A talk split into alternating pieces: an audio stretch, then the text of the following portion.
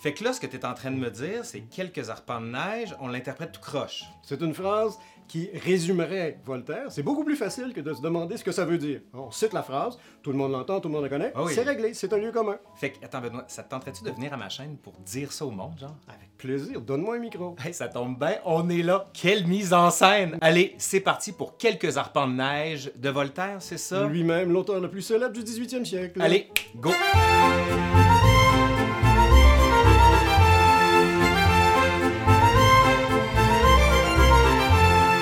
1981, le critique italien Italo Calvino publie un, texte intitulé Pourquoi lire les classiques Il y fait 14 propositions pour définir ce que c'est qu'un classique. Ne vous inquiétez pas, je ne vais pas vous présenter les 14, j'en retiens uniquement une de ces propositions. Les classiques sont ces livres qui, quand ils nous parviennent, portent en eux la trace des lectures qui ont précédé la nôtre et traînent derrière eux la trace qu'ils ont laissée dans la culture ou les cultures qu'ils ont traversées, ou plus simplement dans le langage et les mœurs. Alors qu'est-ce que ça veut dire? Ben, C'est tout simple.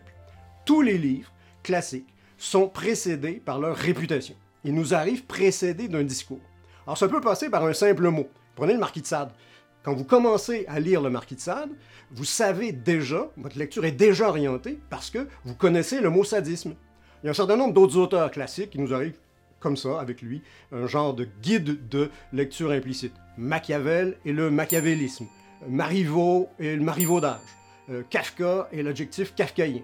Pas besoin de les lire à la limite pour savoir quoi penser de ces auteurs classiques. Cette réputation préalable, elle peut aussi passer par une citation de l'auteur classique. Quand je vous dis Jean-Paul Sartre, vous devez me répondre automatiquement L'enfer, c'est les autres. Quand je vous dis Gustave Flaubert, vous devez me répondre automatiquement Madame Bovary, c'est moi. Flaubert n'a jamais dit ça, mais ça arrive souvent avec les classiques. On ne prête qu'aux riches, c'est pas grave, c'est comme ça. Alors j'arrive au cas qui m'intéresse aujourd'hui, Voltaire, l'auteur européen le plus célèbre de son époque, le 18e siècle. Alors vous connaissez probablement l'adjectif voltairien. Voltairien, ça renverrait à une forme d'esprit particulière, plus précisément à un esprit caustique. Je vous donne un exemple. Parmi les nombreux adversaires de Voltaire, ils étaient très nombreux, il y en avait un qui s'appelait Fréron. C'est un journaliste. Voltaire a écrit ceci de lui un jour. L'autre jour, au fond d'un vallon, un serpent piqua Jean Fréron. Que pensez-vous qu'il arriva? Ce fut le serpent qui creva. Comme vous le voyez, l'esprit voltairien, ça peut faire mal. En plus de cet adjectif, il y a des phrases toutes faites qui résumeraient la pensée de Voltaire. Alors, une des plus célèbres de ces phrases est souvent utilisée par les défenseurs de la liberté de presse. Alors, cette phrase est la suivante Je ne suis pas d'accord avec ce que vous dites, mais je me battrai jusqu'à la mort pour que vous ayez le droit de le dire. La phrase est puissante, sans aucun doute, mais malheureusement, euh, Voltaire n'a jamais dit ça. C'est une de ses biographes qui a dit ça, Evelyn Beatrice Hall, en 1906. Le texte de Voltaire, qui contient peut-être le plus grand nombre de phrases qui résumeraient sa pensée, c'est le conte philosophique Candide, qui a été publié anonymement pour la première fois en 1759. Faites l'expérience. Demandez à un lecteur européen d'abord. Demandez à un lecteur européen de vous citer une phrase de Candide, et je suis prêt à parier avec vous que vous allez entendre une des deux phrases suivantes. Alors, soit il faut cultiver notre jardin, c'est à la toute fin du conte, ou bien encore tout va pour le mieux dans le meilleur des mondes possibles. Ça, c'est une phrase qui résumerait la pensée du personnage caricatural de philosophe dans la pièce, Pangloss. C'est un mauvais philosophe.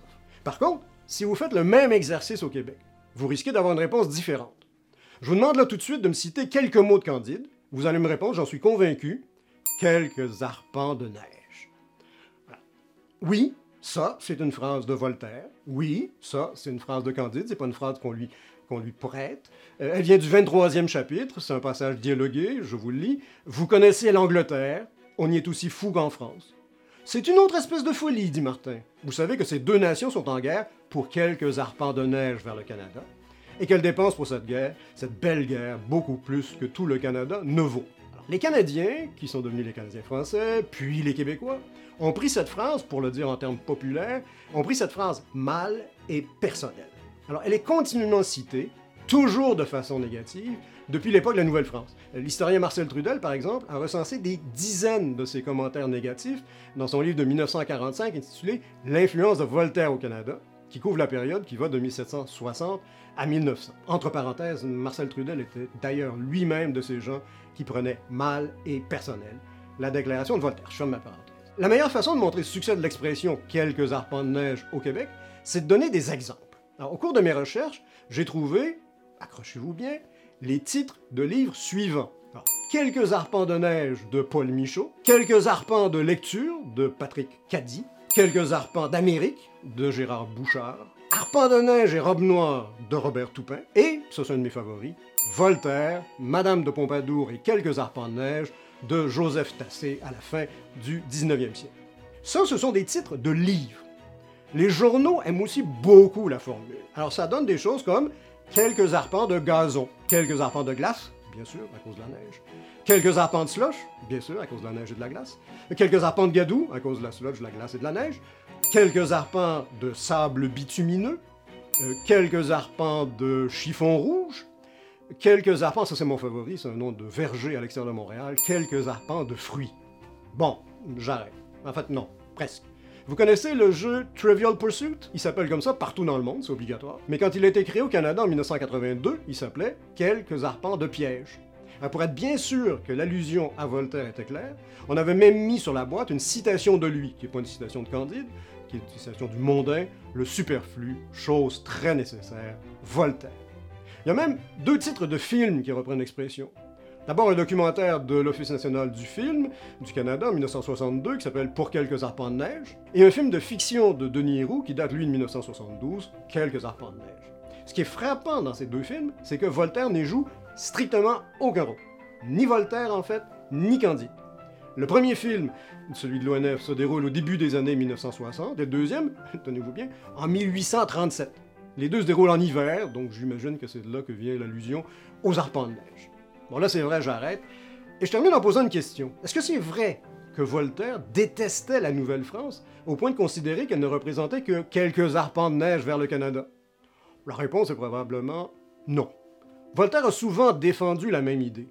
Quand vous êtes en guerre sur plusieurs fronts, comme l'était la France au milieu du 18e siècle, vous devez choisir quel front est prioritaire. Où allez-vous mettre vos ressources? Ah, pour Voltaire, c'était clair.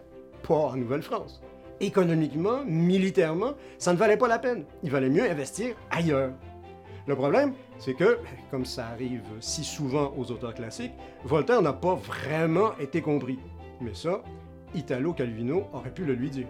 Donc, si je comprends bien, quelques arpents de neige, il l'a jamais dit. En fait, il l'a dit, mais c'était pas en pensant à mal tout simplement, la Nouvelle-France, ça vaut pas la peine à ce temps-ci de l'histoire de s'en occuper. Donc, après cette capsule-là, on peut dire que tous ceux qui vont l'utiliser hmm? de mauvais escient, c'est des débiles? Non, c'est des gens qui aiment bien les formules toutes faites. bon, allez, Laurent Turcot avec vous et... Benoît Melançon. Allez, à la prochaine, à l'Histoire nous le dira.